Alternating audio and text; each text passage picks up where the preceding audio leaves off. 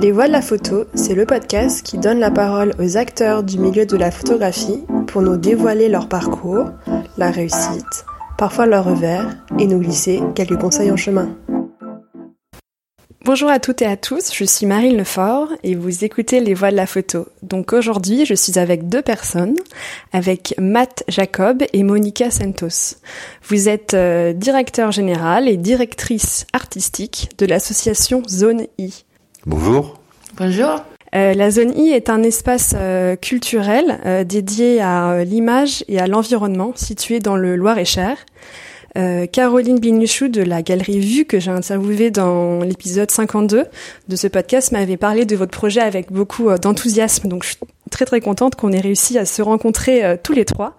Matt Jacob, tu es photographe et cofondateur du collectif de photographes Tendance Floue depuis 1991. Et Monica, Monica Santos, tu es commissaire d'exposition, graphiste, scénographe, mais aussi dessinatrice tu as réalisé, euh, entre autres, la composition euh, scénographique du festival euh, Planche Contact en 2016. Donc je vous ai présenté avec mes propres mots, mais pour commencer cet entretien, pourriez-vous vous présenter l'un après l'autre avec vos propres mots? Bon bah merci Marine de nous avoir invités, Matt et moi. Bah je suis espagnole de Madrid. J'habite en France depuis 2010. Euh, j'ai connu Matt euh, à Arles, au Festival d'Arles en, 2008. Et euh, de petit à petit, j'ai fait bah, mon, métier de, de, graphiste scénographe à Paris en arrivant.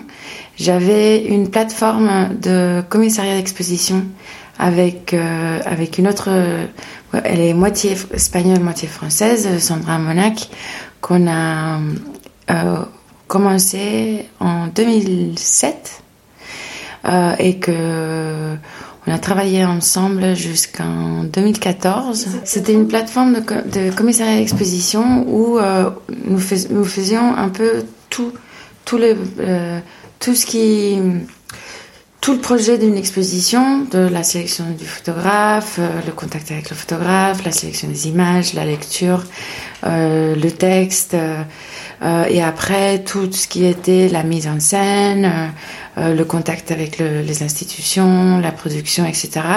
Et après ces expositions qu'on avait produites, on avait un accord avec le photographe pour pouvoir les itinérer dans, le plus le plus possible c'est pas pas forcément évident de, de, pouvoir itinérer une exposition quand elle est déjà produite. C'est assez euh, difficile.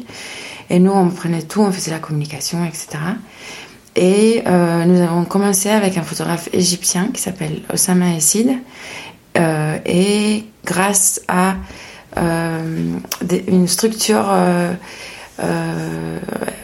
institutionnelle espagnole qui s'appelle Casa Árabe, euh, on a pu euh, faire itinérer cette exposition pas mal. On a fait au moins 8 ou 9. Et euh, de petit à petit, on s'est beaucoup intéressé aussi à la photographie africaine, justement pour pouvoir. À l'époque, il y avait pas forcément beaucoup de représentations de, ou des expositions. Ils n'avaient pas beaucoup de, visibilité, ni en Espagne et un peu en Europe. Maintenant, ça a changé quand même. Du coup, on s'est vachement approché de, du festival de photographie de Bamako. Euh, et on a travaillé avec euh, plusieurs euh, photographes africains, avec une autre structure, Casa Africa, dans ce, cas. Et, voilà, et après aussi, on a travaillé avec des photographes palestiniens dans un grand projet qui s'appelait Keep Your Eye on the Wall, avec une, une exposition sur le mur en Palestine qu'on a, on a montré à Arles et on a édité un livre aux éditions textuelles euh, avec deux éditeurs anglais, Olivia Snage et Mitch Albert. Et pardon, et avant de faire euh, cette euh, plateforme, donc tu étais, enfin un petit peu l'avant, tu étais du coup iconographe. Comment tu es? Non, pas du tout. Moi, j'ai étudié histoire de l'art en Angleterre et après j'ai fait beaux arts en Espagne. Et, et en, en 2005, quand j'ai fini, je me cherchais un peu. Je travaillais avec un artiste à Madrid, un peu en, en agent. Et, du coup, j'ai connu, euh, connu Sandra. Et, et de petit à petit, ben, on, a, commencé ce travail de, commissariat d'exposition et, de scénographie et de graphisme autour de tout ce qui est euh, l'exposition, euh, le livre, photo, etc. Est-ce qu'il y avait d'autres euh, structures comme la comme la vôtre? Enfin, est-ce que ou est-ce que vous avez l'impression d'avoir créé Oui, on connaissait pas. Il y a il y a des commissaires indépendants, mais en général ils sont rattachés à une, à une structure, à un musée, et etc. Il y en a pas tant que ça, et surtout jeunes, parce que c'est quand même un un, un travail les commissaires, euh, ceux qui sont connus, ils ont un certain âge déjà. Et c'est assez précaire comme, comme, euh, comme travail. C'était pas rattaché à, une structure. Du coup, c'était assez dur de, pouvoir euh, vivre. Euh, et il fallait un peu multiplier, bah, surtout, c'était mon cas, de pouvoir faire un peu plus de travail alimentaire plus dans le graphisme ou de travailler juste euh, pour des photographes ou, des, institutions sans forcément porter tout le projet euh, tout seul ou avec Sandra et de pouvoir multiplier euh, les, les rentrées euh, économiques. Et c'est là où on a, on a arrêté avec euh, Sandra et je me suis mis à, à mon compte en, en tant que graphiste et scénographe à mon compte. Et c'est là où, de petit à petit, avec Matt, on a, on a décidé de quitter, de quitter Paris. Euh, parce qu'on on sursaturait un peu de, de, de, ce qui était la ville. C'était en 2000, en 2015, on a commencé à réfléchir. Et en 2016, on a, on a activement cherché euh, des maisons euh, hors Paris, pas trop loin de Paris quand même. Et, euh, en 2017, on est tombé sur le Loir et on a tombé, on est tombé amoureux du Loir. C'était un, vrai coup de cœur. Et on n'avait pas trouvé encore le lieu parce qu'on voulait un lieu quand même conséquent pour pouvoir ouvrir. On était très conscient que c'était ça serait le lieu qui allait dicter la nature du projet. On, allait vraiment euh, suivre le, les, caractéristiques du lieu euh, pour savoir ce qu'on allait faire dedans.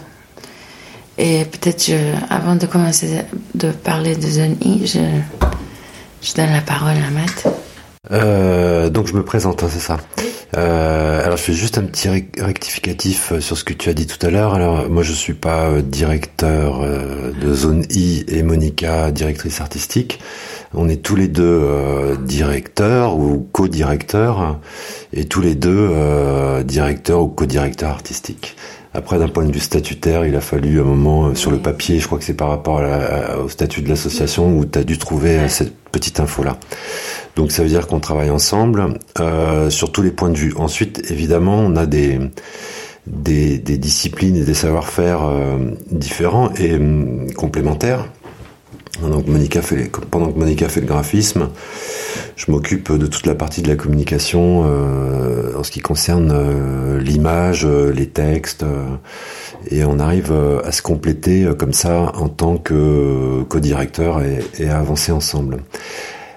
Sinon, en ce qui me concerne, moi, par rapport, qu'est-ce qui m'a fait venir jusque-là, donc dans ce petit, cette petite vallée du, du Loir-et-Cher, à 200 km de Paris. Donc, parce que je suis né à, Paris, hein, il y a, il y a 55 ans. Euh, j'ai passé 50 ans de ma vie euh, à Paris et puis à peu près 5 années là dans le dans ce lieu dans le Loir-et-Cher. Et euh, je suis devenu photographe euh, assez jeune parce que je j'ai pas souhaité faire euh, d'études. Euh, ma mère qui était prof et en plus prof d'université a trouvé le moyen de, de manière assez détournée et assez fin, elle m'a offert un aller simple pour Hong Kong.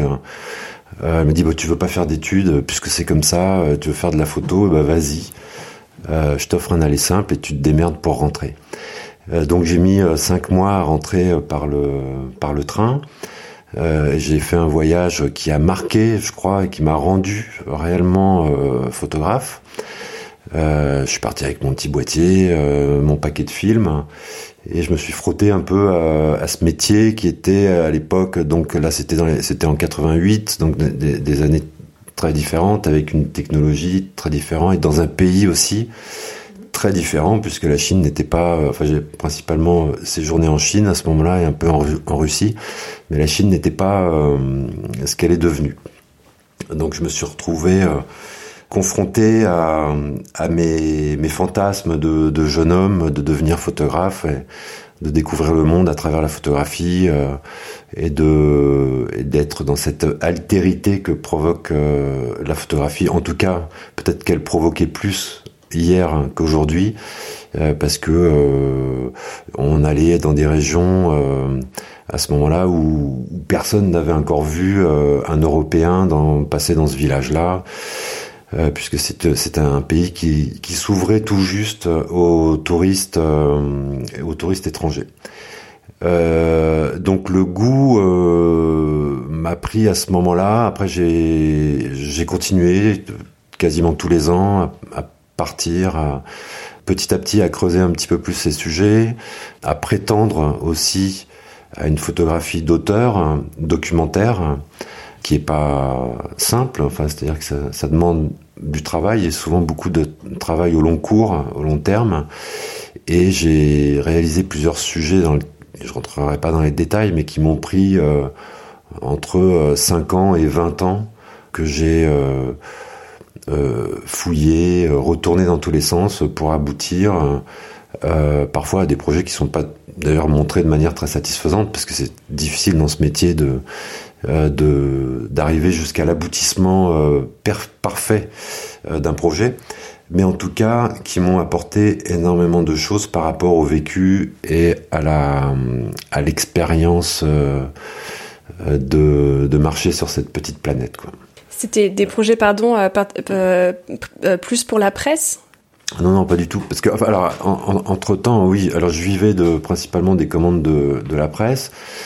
j'ai eu aussi un autre, une, un autre type de formation, c'est que je suis, je suis, rentré dans l'équipe des photographes de Libé dans les années euh, 4, au début des années 90. Et pendant une dizaine d'années, j'ai répondu à quelques commandes. Enfin, quand j'étais présent sur Paris. Euh, euh, qui était une très belle formation parce que c'était un, un, journal exigeant euh, où on rencontrait des gens intéressants, on rencontrait des journalistes intéressants, on rencontrait des photographes intéressants, on, on traînait dans le labo ou dans, la rédaction en attendant le développement des films et il y avait une vraie relation au métier. Et notamment il y avait une équipe d'iconographes de grands talents euh, J'insiste là-dessus parce que je pense que c'est un métier qui est aussi euh, mal mené ou qui est, voire même peut-être en voie de disparition, en tout cas qui, qui change. Euh, Aujourd'hui, en deux clics, on trouve euh, tout ce qu'on veut comme image, mais avant, il y avait des iconographes qui connaissaient le milieu, qui connaissaient la photographie et qui savaient comment produire des images, avec qui, euh, ou qui savaient où les trouver. Euh, voilà, donc alors je, je répondais donc euh, à, à, des commandes euh, pour des hebdomadaires, des mensuels ou, ou, ou des quotidiens. Et puis euh, et à côté de ça, j'étais animé par euh, des sujets que je traitais et que ensuite j'essayais de de, de voir euh, paraître soit dans des pages de magazines, soit dans l'édition, soit dans des expositions donc du coup, à cette époque-là, vous n'aviez pas d'agent vous étiez. Euh... Euh, oui et non parce que en fait, dans ce même temps, on a donc cofondé Tendance Floue euh, avec euh, cinq. On était cinq au départ. Patrick Tournebeuf, Denis Bourges, Cathy Jean, Thierry Ardouin et moi. Donc jeune photographe, peut-être un petit peu déçu aussi avec le fonctionnement des agences traditionnelles. On a décidé donc de, de construire notre propre espace de, travail avec une direction collégiale. Et alors au départ, c'était une petite association hein, qui, qui, qui, vivotait sans salariés, sans réels locaux. Et petit à petit, il y a des gens qui sont venus renforcer cette petite équipe euh, pour que ça devienne un, euh, en quelque sorte une agence, une petite agence, mais avec un fonctionnement euh, purement collectif. Et donc, donc Tendance Flou existe maintenant depuis 30 ans. Donc, ça a permis aussi de diffuser des images. Cette structure a permis de, répondre aux, besoins de, la presse. Au départ, au départ dans les années 90-2000, il y avait une réelle demande et en fait on était très très très sollicité donc euh, euh, disons que le statut des photographes était pas terrible mais on vivait quand même euh, de ce métier à travers du droit d'auteur ou en répondant en répondant aux commandes. Et dans quel contexte, euh, dans quel contexte, pardon, euh, est-ce que vous vous êtes euh, rencontrés et, et, de, et comment est né du coup le, le projet Zone I? Monica t'en a un petit peu parlé, mais est-ce qu'on pourrait aussi revenir à votre rencontre? Parce que j'ai l'impression que c'est, que c'est vraiment aussi un, projet de couple, donc expliquer un petit peu le la rencontre et le projet et les ambitions au début du projet. Et... Alors on peut pas parler des détails de la rencontre euh, hein, ici. Donc c'est à Arles. Et, et, mais il y a eu d'abord une rencontre euh, amoureuse. Ensuite, euh, on a travaillé petit à petit sur des projets en commun.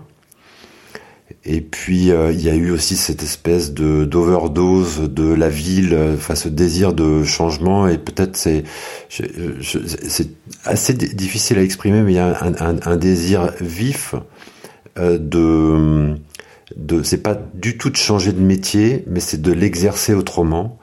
Et c'est l'exercer peut-être plus librement euh, et puis d'être toujours dans euh, la création dans la construction des choses donner une, énergie qui peut-être on, on, ne sentait plus euh, ou plus possible sur la ville, sur Paris, et, euh, et de, de générer euh, de, de l'utopie sur un minuscule petit territoire. Et est-ce que vous aviez des euh, modèles euh, en tête euh, quand vous vous êtes dit on va avoir un endroit? Est-ce qu'il y a est-ce qu'il y a d'autres lieux euh, que vous que vous connaissez qui vous ont inspiré pas, pas forcément. Comme comme je disais, on n'était vraiment pas arrêté sur ce qu'on voulait faire. On s'est un peu laissé laissé guider, un peu improviser. Et euh, ce qu'il disait Matt, c'est vrai. C'est euh, on a l'impression que tout le monde pense que à la, à la campagne, il euh, n'y a rien à faire, euh, c'est ennuyeux, il n'y a pas de culture, il n'y a pas de. Et, et on a découvert, ben, on, avait cette envie euh, mutuelle. on a déjà travaillé beaucoup ensemble, on est assez complémentaires par rapport à, au métier de photographe, au métier de graphiste. Mais bon, Matt, il, a, il avait beaucoup d'expérience aussi en tant que elle a fait beaucoup de direction artistique au sein du, du Tendance Flou. Moi, j'ai une partie aussi de direction artistique. Et, euh, et c'est vrai que, que cette importance de, euh, de la création, de pouvoir vraiment de gérer pas, pas que son métier, mais aussi sa vie de façon créative, de façon libre. Euh, on a découvert dans, le, lieu qu'on a trouvé, du coup c'est le Moulin la Fontaine à la rochette c'est qu'en fait, il n'y a, pas, a pas de limite. Euh, euh, on, se sent tout de suite extrêmement libre de pouvoir créer et de faire ce qu'on veut là où, et on, on, va là où on, veut y aller. Contrairement à la ville, que il y a tout de suite beaucoup de limites. Tu es par rapport à d'où tu viens, qui tu es, qui tu connais, les études que tu as fait, les connaissances que tu peux faire, euh, les possibilités. C'est sursaturé, du coup, tu tu te mets en concurrence très rapidement avec, avec ton collègue, évidemment, parce que. Et, et, et là, dans à la campagne, là où on a, on a pu. que un de nos objectifs principaux, c'est de amener de la culture au milieu rural. On a trouvé aussi que là, euh, et je pense que c'est vrai de beaucoup de coins en France, il y a beaucoup de culture déjà. Euh, euh nous, on a, on a trouvé un petit euh, village euh, à côté de Vendôme, et même Vendôme et tout le territoire vendômois, c'est extrêmement actif. Et il y a plein d'agents déjà, et plein d'acteurs culturels qui, qui travaillent, et, il y a une offre quand même assez, assez riche. Mais c'est pas tant que ça, c'est par rapport à, à, à, ce que tu veux faire et ce que tu veux créer, c'est ça devient illimité. Et c'est ça qui est extrêmement excitant de ce qu'on a pu mettre en place. Et on, est, on avait non, on n'avait pas de modèle et, la chose s'est un peu euh, construite elle-même et de petit à petit, elle, euh, elle, on, en fait, on s'adapte nous à, à à la structure. Euh, et on a trouvé, du coup, euh, pour être plus précis, euh, le moulin La Fontaine. Et vous avez été aidé par la région pour, pour un achat comme ça Enfin, ça a été comment Est-ce que vous étiez que tous les deux sur le projet ou comment ça s'est Enfin, comment ça se passe pour pour faire ce genre de projet euh, enfin... les subventions qu'on peut avoir ne permettent pas d'acheter une propriété privée. C'est le, c'est logique, hein, sinon euh, certains en profiteraient. Euh, non, nous, nous, on a tout simplement vendu un petit appart à Montreuil qui a permis euh, de faire l'acquisition de ce lieu.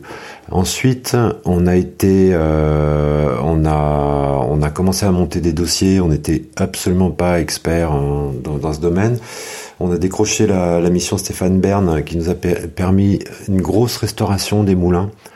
Euh, qu'on avait déjà entamé avec nos petits deniers, mais mais c'est un gouffre sans fin le patrimoine. Hein, quand on commence à, si on veut bien faire les choses, ça coûte cher et puis c'est permanent, c'est tout le temps. Il faut euh, restaurer quelque chose. Donc euh, on, on peut pas compter sur des subventions autres que ce type-là qui est un peu particulier. La fondation Stéphane Berge, je rentre pas dans les détails, mais c'est ce qui permet de de, de, de, de sauver euh, chaque année une centaine ou 150 sites qui sont euh, qui en ont besoin. Et donc on a été nommé en plus euh, site emblématique de la région Centre-Val de Loire, euh, ce qui a permis de, une somme assez conséquente pour la restauration.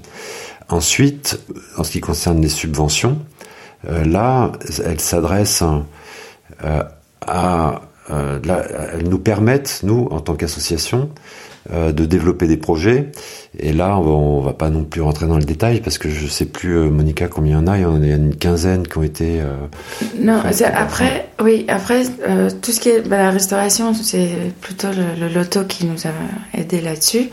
Après, nous avons constitué une association.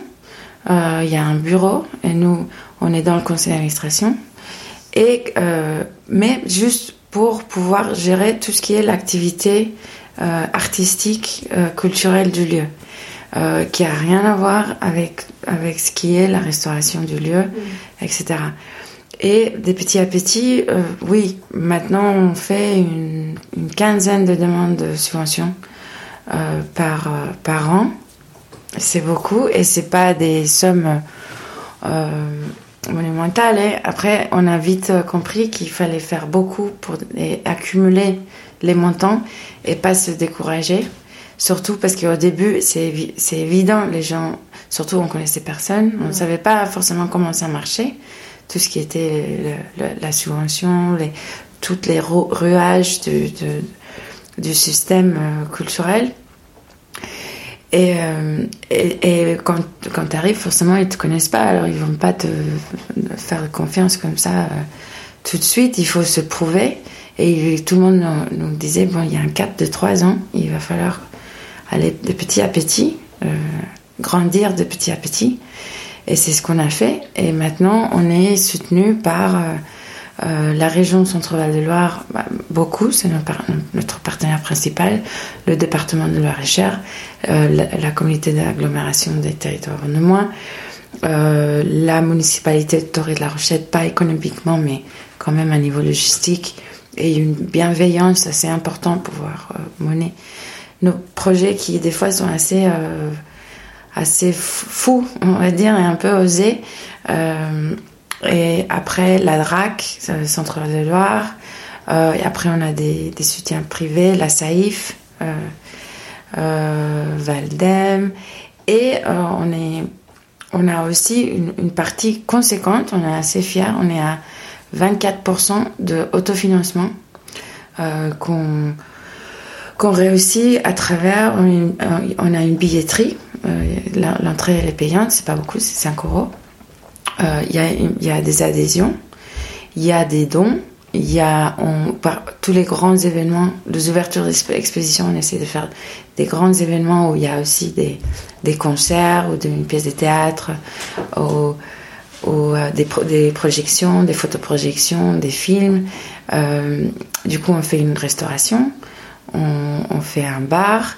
On a, cette année, on a ouvert une maison d'édition, qu'on fait une coédition avec les éditions filigranes. Et ça aussi, ça a permis d'avoir une rentrée de, économique. On loue les espaces du moulin et du labyrinthe. On n'a pas parlé du labyrinthe. Euh, et, ça aussi, c'est une rentrée. On a construit une tiny house euh, pour héberger les résidents, euh, qu'on fait des résidences artistes, pour, et tous les, tous les artistes. Et cette année, le, projet, c'est aussi pouvoir héberger. Euh, On va revenir après sur tous les projets, mais. Le public, mais du coup, ça nous, ça nous fait des, rentrées supplémentaires aux subventions qui sont extrêmement importantes parce que c'est quand même très difficile et, euh, pas, pas intéressant d'être 100% euh, dépendant des, des subventions publiques. Est-ce que vous pouvez donc Matou Monica nous dire un petit peu quels sont les quels sont les différents projets que vous menez, avec aussi un peu les timings? Enfin voilà, euh, ça c'est plutôt le moment de l'été, ça c'est plutôt euh, en décembre, je sais pas. Enfin, en tout cas, nous dire un petit peu les, les, les différents projets que vous avez euh, en cours, en tout cas. Alors, il y en a plusieurs. Moi, je commence par la, résidence. qui, est, qui est soutenue par le programme Capsule du ministère de la Culture, euh, et, euh, donc la DRAC euh, région Centre Val de Loire, et qui consiste donc à générer une production d'images sur le territoire, comme c'est souvent le cas dans les résidences. Euh, la première année, on a invité Arnaud Brignon, euh, photographe toulousain, qui ne connaissait absolument pas la région, euh, à savoir aussi qu'on collabore avec euh, une autre structure qui se trouve euh, dans le département voisin, dans le 45, dans le Loiret, une structure qui s'appelle Valimage. Euh, et cette résidence donc se porte sur terre et territoire, donc terre au singulier, la planète sous-entendu, territoire au pluriel, parce qu'on peut arriver sur plusieurs territoires. Et aussi puisqu'on n'a pas encore cité le, le, sous-titre qui accompagne le nom de zone I. Euh, donc zone I, c'est une zone image qu'on souhaite transformer en zone, euh, pardon, c'est une zone inondable qu'on souhaite transformer en zone image et qui euh, tend vers une plein d'autres I. Et oui, plein d'autres I possibles qu'on pourrait citer, une zone inouïe, une zone incroyable, une zone insubmersible éventuellement. Et, euh, et, et, on, et on tend euh, toutes les créations euh, vers euh, une préoccupation sur l'écologie. Alors, de, je précise, une préoccupation sur l'écologie, elle n'est pas forcément une préoccupation militante. Hein. On, nous, on a nos propres convictions hein, sur cette question-là. Enfin, chacun a ses, convictions sur la question de l'écologie aujourd'hui, qui est vraiment sous les feux de l'actualité, qui est importante. Mais euh, on peut rencontrer des artistes qui vont travailler peut-être sur, tout simplement sur la beauté ou de manière euh, euh, absolument pas militante, hein, mais qui vont travailler sur l'environnement, sur la nature, sur le naturel, sur le vivant, Et on est tout à fait ouvert à ça. Donc on n'est pas, quand on parle d'environnement, c'est pas forcément sur cette position politique que, et idéologique qu'on entend souvent dans le mot environnement aujourd'hui. Euh, donc je reviens à la, résidence euh, Terre et Territoire. Euh, donc Arnaud nous a fait la surprise de marcher entre ces deux structures, Valimage et Zone I, et de découvrir un territoire donc à travers la photographie, mais aussi à travers le texte. ce qui nous a convaincu qu'il fallait absolument faire un, une édition de son projet, qui n'était pas forcément quelque chose qui était euh, demandé dans, la restitution de la résidence, enfin dans, les subventions. Et, nous, on travaillait surtout sur une restitution euh, de d'exposition, chose qu'il a faite dans le moulin, sur les, trois niveaux du moulin. Euh, et donc cette euh, donc cette première année nous a permis un petit peu de de comprendre comment on pouvait fonctionner et, et on a créé un jury pour, euh, pour définir les lauréats suivants. Euh, donc, euh, en, au printemps dernier, Julie Asquette, une photographe, jeune photographe de Brest, vivant à Brest, a été nominée par par le jury pour parmi 116 dossiers qu'on a reçus euh, pour travailler sur euh, l'univers souterrain de la région, parce qu'on est dans une région troglodyte, euh, et sur l'aspect un peu caverneux euh, de, de, notre petite vallée. Voilà. Donc, euh, elle est en train de restituer, restituer ce travail qui sera exposé à partir du 18 juin, jour de vernissage et d'inauguration dans le Moulin. Et on fait aussi une édition, euh, donc qui est une coédition, euh, Monica en parlait tout à l'heure, avec euh, Filigrane, et qui a l'ambition de devenir une collection au fil des années et au fil des résidences. On ne connaît pas encore quel sera le troisième photographe, mais on va lancer là prochainement donc la, l'info pour le pour les photographes pour la, la troisième euh, édition de ce en mars c'est ça? En mars 2022 j'appelle oui au, même février fin février parce que le jury se se réunit euh, début mai. Voilà. Du coup je vais donner un peu de temps aux, aux candidats. Et les autres projets j'ai vu qu'il y avait des ateliers euh, expositions. Juste nous dire un petit peu le en fait, on a, commencé en tant que lieu, lieu, de, lieu d'exposition. Euh, la première année, on a fait euh, deux expositions de, des travaux qui ont déjà été euh, produits, que, nous, on a fait une production pour montrer chez nous. On soigne beaucoup la scénographie, évidemment. Et du coup, il y avait Gillian Mendel qui avait travaillé sur les inondations dans le monde entier, parce que ça résonnait avec notre zone inondable. Et aussi euh, Sarah Moon avec euh, sa série sur la petite sirène euh, qu'on a aussi exposée dans les deux étages. Et du coup, de fil en aiguille, c'est pour ça que je disais que le lieu un peu dicte ce qui ce qu'on devient, notre devenir. En fait, la, ferme était, avant de l'acheter, c'était un dépôt de matériaux de construction. le propriétaire, il revendait de tout ce qui était euh, ben, porte, fenêtre, euh, carrelage, euh, lavabo, bidet, quincaillerie. Du coup, c'était un vrai bazar. Et il nous a, on a hérité ce énorme stock. Il y avait des hangars en tôle, des extensions complètement. Ça avait l'air d'une petite ville en ville, en fait.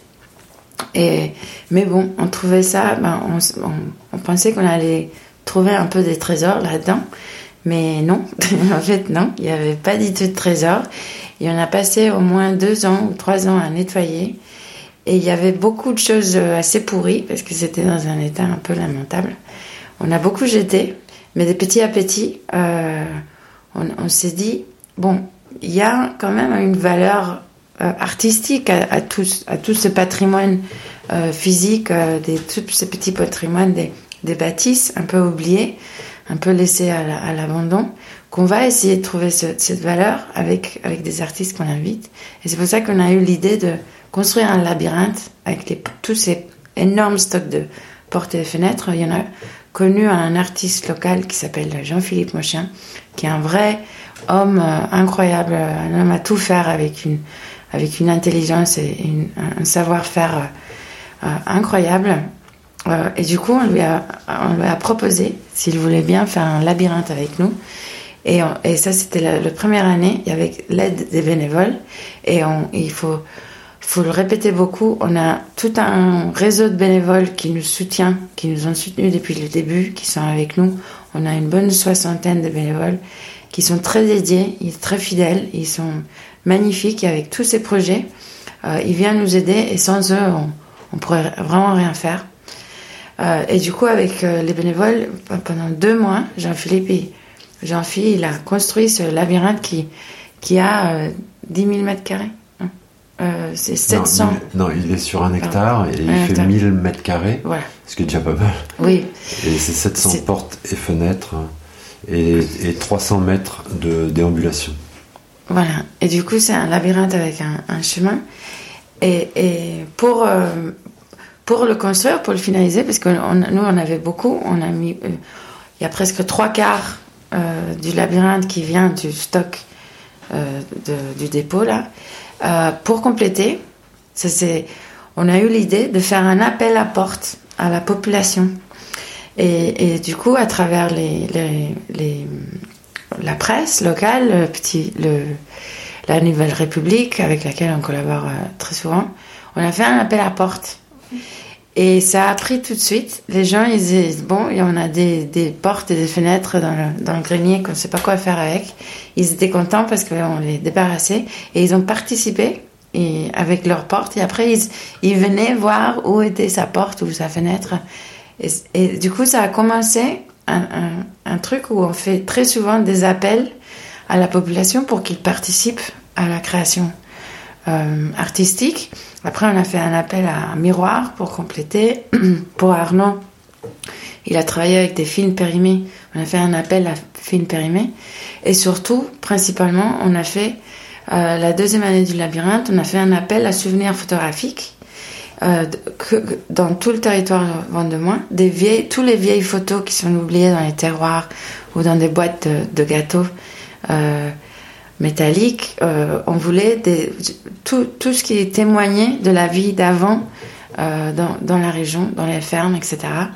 Et des gens qui nous ont ouvert leurs euh, albums de famille. Et avec ces, photos, on a trouvé une richesse photographique inouïe. Et on a, fait une sélection, on a tout scanné.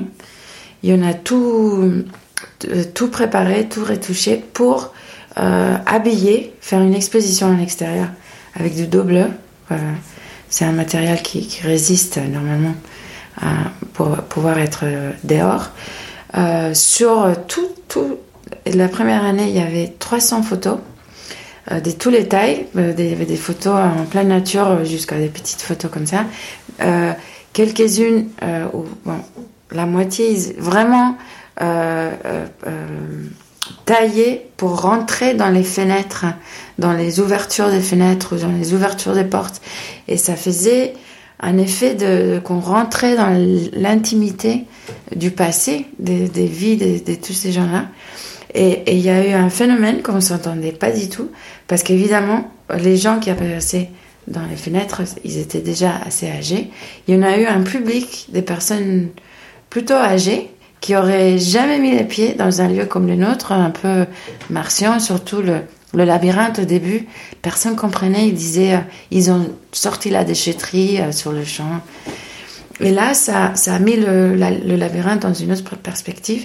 Et il y avait des gens des, âgés qui venaient voir leur cousine, ou parce que un peu les gens ils se connaissent, c'est des familles un peu euh, connectées et des gens qui étaient très émus de trouver euh, leur euh, tonton ou le, grand-père ou des familles en entier qui venaient avec les grands enfants, euh, les petits enfants, voir, se voir dans les photos dans le labyrinthe. Et ça, ça a été vraiment quelque chose de très, très émouvant de pouvoir toucher les, gens comme ça. Et cette exposition, on l'a fait pendant deux ans. Et de mine de rien, on commence à avoir un petit archive euh, photographique du, coin. Et, et, cette année, on, va plus faire ça parce que c'est beaucoup de travail. C'est une exposition assez lourde. en, tout, le montage, la production, etc. Mais on, va sûrement continuer à faire des appels à des souvenirs photographiques comme ça et de créer d'autres manières de, de, de, de comprendre l'image, peut-être avec une publication ou un jeu, un jeu avec ces images-là. Et, et de, de plus, euh, parce que là, effectivement, on a eu, on a trouvé un, un public, mais euh, c'était euh, nous qui venons de de, de l'image. Euh, nous on cherchait à construire euh, une œuvre visuelle avec et puis de manière un peu improvisée parce que on vient pas non plus parce que le labyrinthe finalement c'est du land art. Hein ça rentre comme ça, comme un ovni dans le paysage. Euh, et donc, on a découvert non seulement un nouveau support euh, pour jouer avec euh, les images, donc ça avait vraiment une dimension plastique forte. Et c'est là où je rebondis sur le fait que on est très sensible à répondre aux attentes de, deux publics. Quoi. Le public local dont a parlé euh, Monica tout à l'heure, donc ça peut être des personnes âgées, mais on a fait aussi des ateliers pour les jeunes, euh, des, ateliers cyanotypes euh, pour des enfants, ou mais avec une destination locale. Et, et le public extérieur qui vient plutôt de, de la ville, enfin le public qui, qui s'intéresse à l'image, et qui peut faire 200 euh, km, euh, c'est la distance qui nous sépare de Paris, euh, pour passer un week-end et puis venir voir une ou deux expositions, venir assister à un événement. et ça, on est très. nous, notre, but, c'est de pas se fermer, surtout ne pas se fermer aux gens du coin. et c'est surtout les écouter quelles sont leurs attentes. Après, c'est des gens souvent qui nous disent, mais moi, euh, l'image, euh, j'y connais rien. Mais alors, euh, on se dit, bah, tiens, ce qu'on a fait récemment avec Arnaud, on, dit, on va faire une visite guidée de Arnaud, ce qui est un truc assez classique, hein, c'est de la médiation, on connaît ça, ça se fait assez souvent dans toutes les expositions. Et du coup, on se retrouve avec une vingtaine de personnes qui effectivement ne connaissent rien à l'image mais qui euh, qui boivent les paroles d'Arnaud, euh, qui en fait qui vient leur, décrypter euh, tout son univers. eux, ils comprennent pas pourquoi le gars il, il, travaille avec des films périmés et pourquoi il y a une grosse bavure sur une photo et qu'il l'a laissée plutôt que de la retoucher, etc. Et, et là, il y a une discussion qui qui s'amorce et il y a beaucoup d'humilité de voir un public comme ça qui est très très curieux et qui a pas euh, la prétention de connaître euh, l'image, mais qui est vraiment en attente de ça. Et de l'autre côté, euh, on souhaite avoir une programmation exigeante et professionnelle pour les professionnels de l'image et puis pour tous les amateurs avertis qui connaissent l'image. Donc on a quelque chose d'un peu schizophrène pour réussir à, répondre à ces deux, à ces deux, deux profils. Mais euh, jusqu'à présent, ça a marché. Ça, ça a euh, très bien marché. Euh, les, les gens se sont emparés. et puis on attend maintenant, bon, les, Zoni n'est pas encore extrêmement connu, mais on attend du public de la grande ville à côté, c'est Tours, hein, qui est pas si loin que ça, et puis du public de, de Paris, de, de Vendôme, et un public plus averti.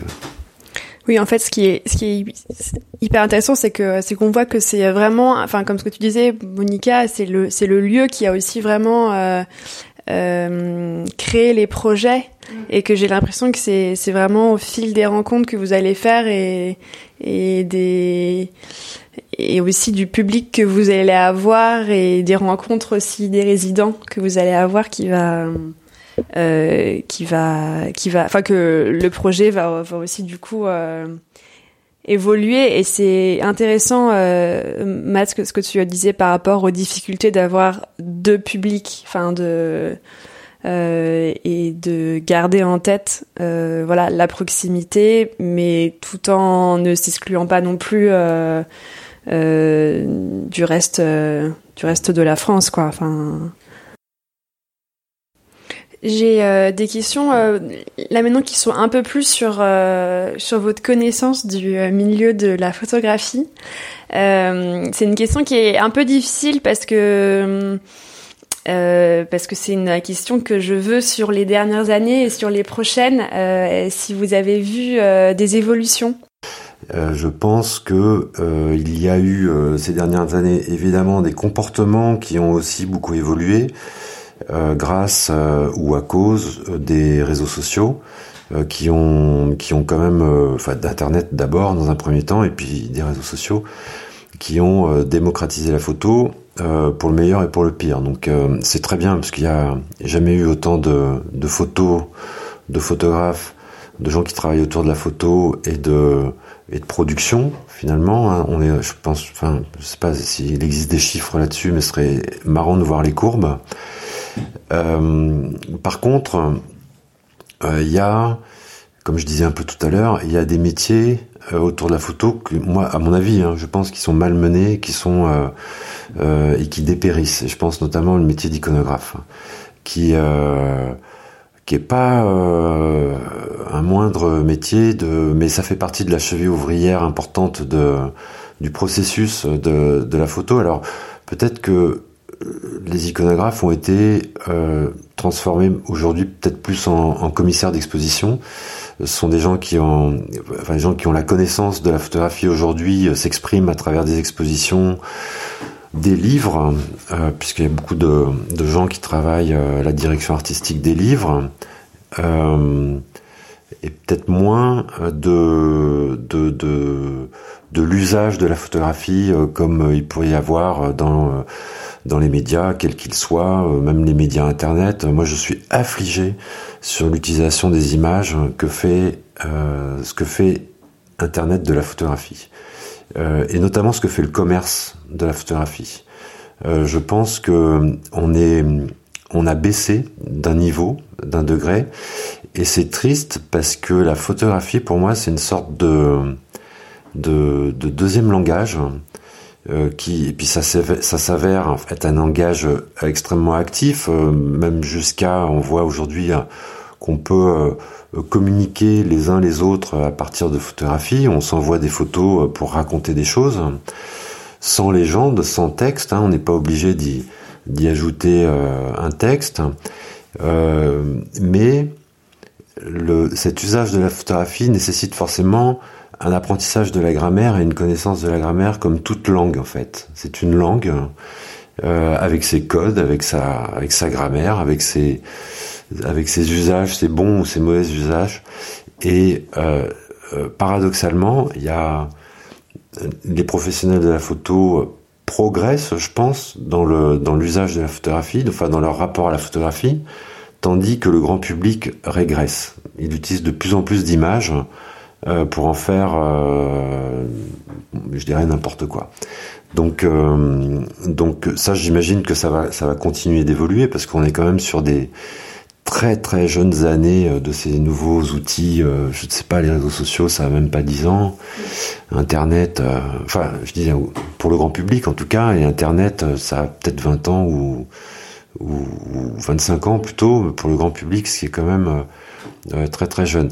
Alors après, j'ai peut-être euh, l'air d'un vieux con quand je dis ça, parce que moi, je, fais partie d'une génération où il y a un moment, on a été obligé de faire la bascule. Donc on a, euh, au départ, nous, on, était obligé, hein, évidemment, d'utiliser du négatif, euh, de l'argentique, et tout ce processus menait un autre euh, rapport euh, à la photographie que le processus actuel qu'on connaît. Il faut pas dire que l'un est meilleur que l'autre.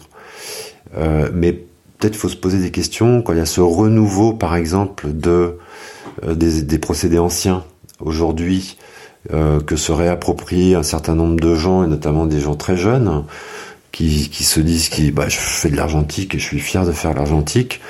Euh, moi je me pose des questions, je me dis mais, pourquoi il fait de l'argentique euh, le gars là? Et en fait probablement il fait de l'argentique parce qu'il y a une nécessité euh, de retrouver euh, de la matière, de l'objet et, et, de revenir à un temps réel de production d'images.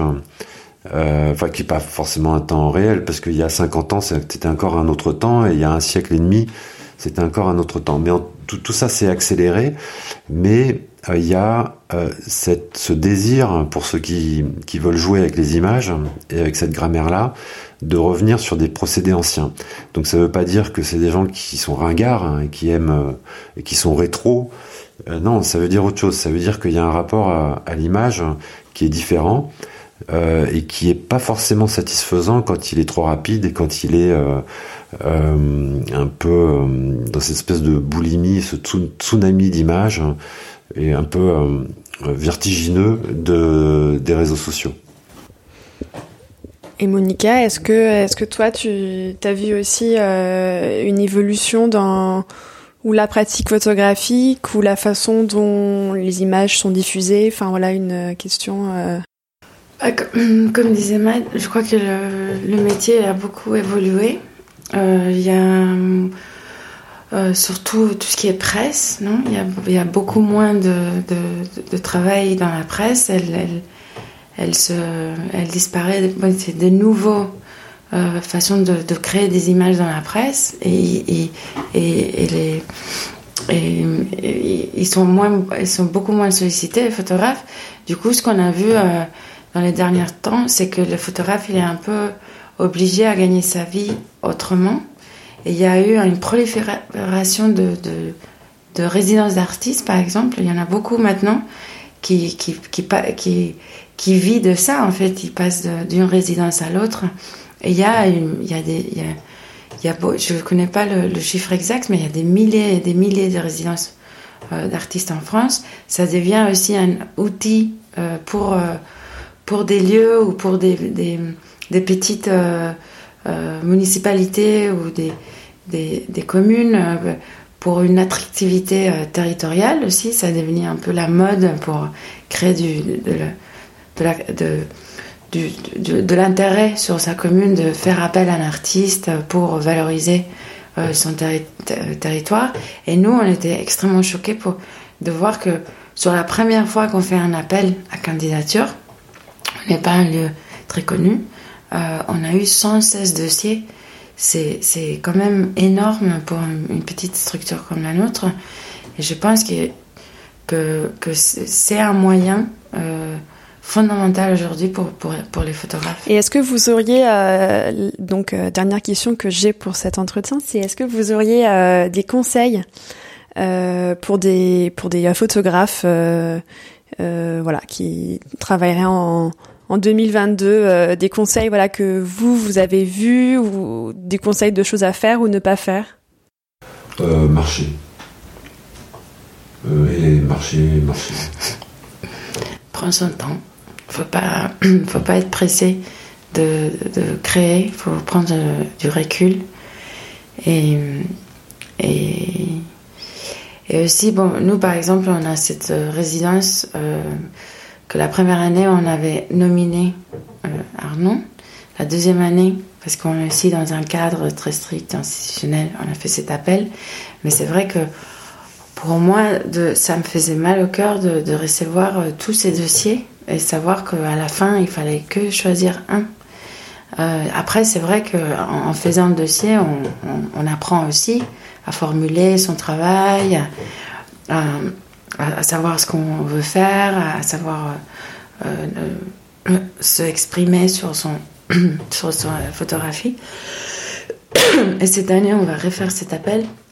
Mais on se questionne justement, nous, en tant que lieu, de, de, de rentrer dans ce, ce, cette façon de, de, procéder, cette façon extrêmement euh, scolaire finalement. Il y a toujours un gagnant, il y a toujours un meilleur de la classe, etc. Et, euh, et bon, nous, euh, on peut pas, on, reçoit de, de, de, des, gens qui nous, qui nous, qui nous proposent leur, leur travail. Des fois, on n'a pas le temps de, répondre à tout le monde. Mais, mais ça peut marcher aussi, qu'on on, on, reçoit un travail hors appel. Et justement, euh, par exemple, le travail, on a exposé un jeune photographe belge, Pierre Van Est, en 2020. Et c'était une, proposition spontanée de sa part. Et on a, adoré le travail et on a, décidé de l'exposer. alors, on, après, on n'a pas le temps de. c'est vrai que c'est un boulot en soi de répondre à, toutes ces demandes, mais on, invite aussi aux photographes de nous envoyer des propositions s'ils veulent. Et il y a une question qui a été posée tout à l'heure, parce que nous, on est aussi, euh, auquel on n'a pas répondu. Euh, on est, étant donné là où on se trouve, on est tributaire de la météo et on est ouvert six mois par an. Donc euh, le reste de l'année, euh, on travaille au bureau, on travaille sur les dossiers. Oui, il y, a, y, a aussi les résidences. Il y, a, bah, y a une grosse partie des résidences qui c'est plus plutôt en ligne la, travail de restitution, c'est plutôt en hiver. Ouais, mais le public. Le public a, a accès euh, aux expositions et aux, et aux, initiatives. Pour l'instant, en tout cas, six mois par an. Après, on est en train de travailler sur des locaux euh, qui seront euh, plus confortables dans l'avenir et qui vont permettre de, notamment de, de développer toute la partie pédagogique et, et de workshop. Hein, qu'on fait, qu'on a initié, mais qu'on va développer et qui pourront euh, se faire euh, quand on sera prêt en, plein hiver. Mais pour l'instant, on est, euh, disons que les expositions ne sont, ne sont visibles et, et, ne seront visibles que au printemps et à l'été. Et vous êtes combien pour dans l'association à être actif? Alors on est deux.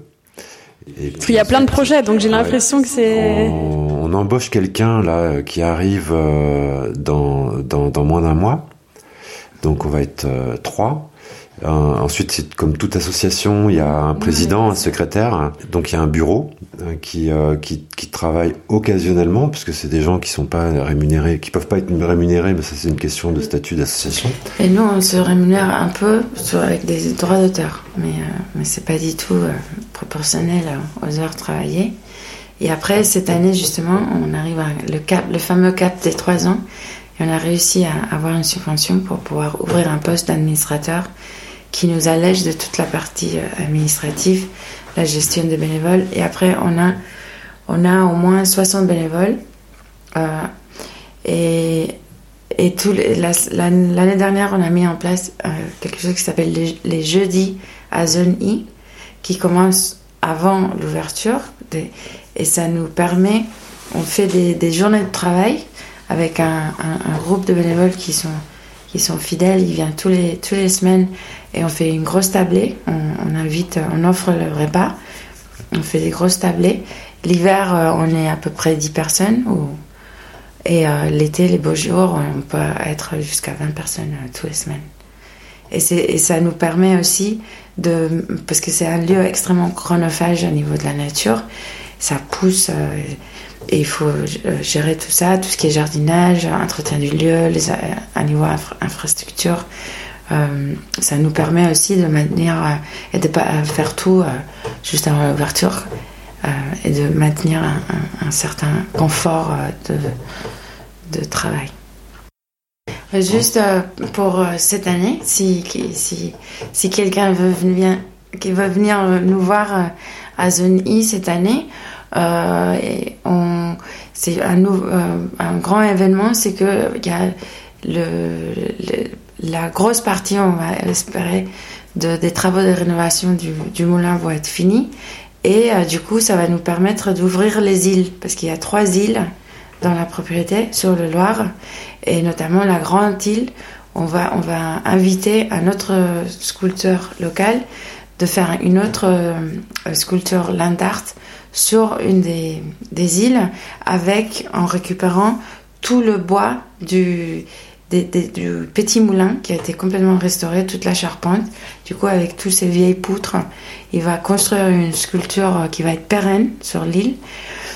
Euh, et aussi, on a le projet de faire un potager associatif qui va pouvoir euh, permettre de, de nourrir tous, tous nos événements, tous les, les jeudis à Zone I. Et, et peut-être on, on, souhaite mettre en, en, place une collaboration avec un, avec un cuisinier qui se servirait euh, à 100% ou 80% du potager pour créer des, des repas euh, une ou deux fois par, par mois. Et après, on est en train de faire une résidence relais avec, le, bah, avec Tendance pour souhaiter leur 30 anniversaire, pour célébrer pardon, leur 30 anniversaire qui a eu lieu l'année dernière. Et, du coup, c'est une résidence de création qui part pour l'instant sur une fiction qu'on va créer avec les habitants de Torre-la Rochette.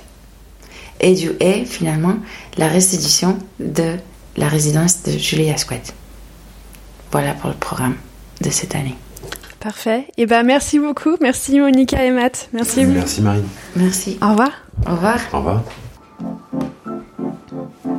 Merci d'avoir écouté Les Voix de la photo. Pour faire connaître le podcast à plus de monde, je vous invite à laisser votre avis et 5 étoiles sur Apple Podcast. Si vous voulez en savoir plus, suivez-moi sur les réseaux sociaux, sur Instagram, LinkedIn et Facebook. Vous me trouverez sous le nom de Les Voiles la Photo. Aussi, si vous souhaitez suivre mes futurs projets, je vous invite à m'indiquer votre email en cliquant sur le lien que vous trouverez dans la description de cet épisode. Pour finir, n'hésitez pas à me contacter sur les réseaux sociaux pour me faire part de vos remarques et m'indiquer les personnes que vous aimeriez entendre. À très vite!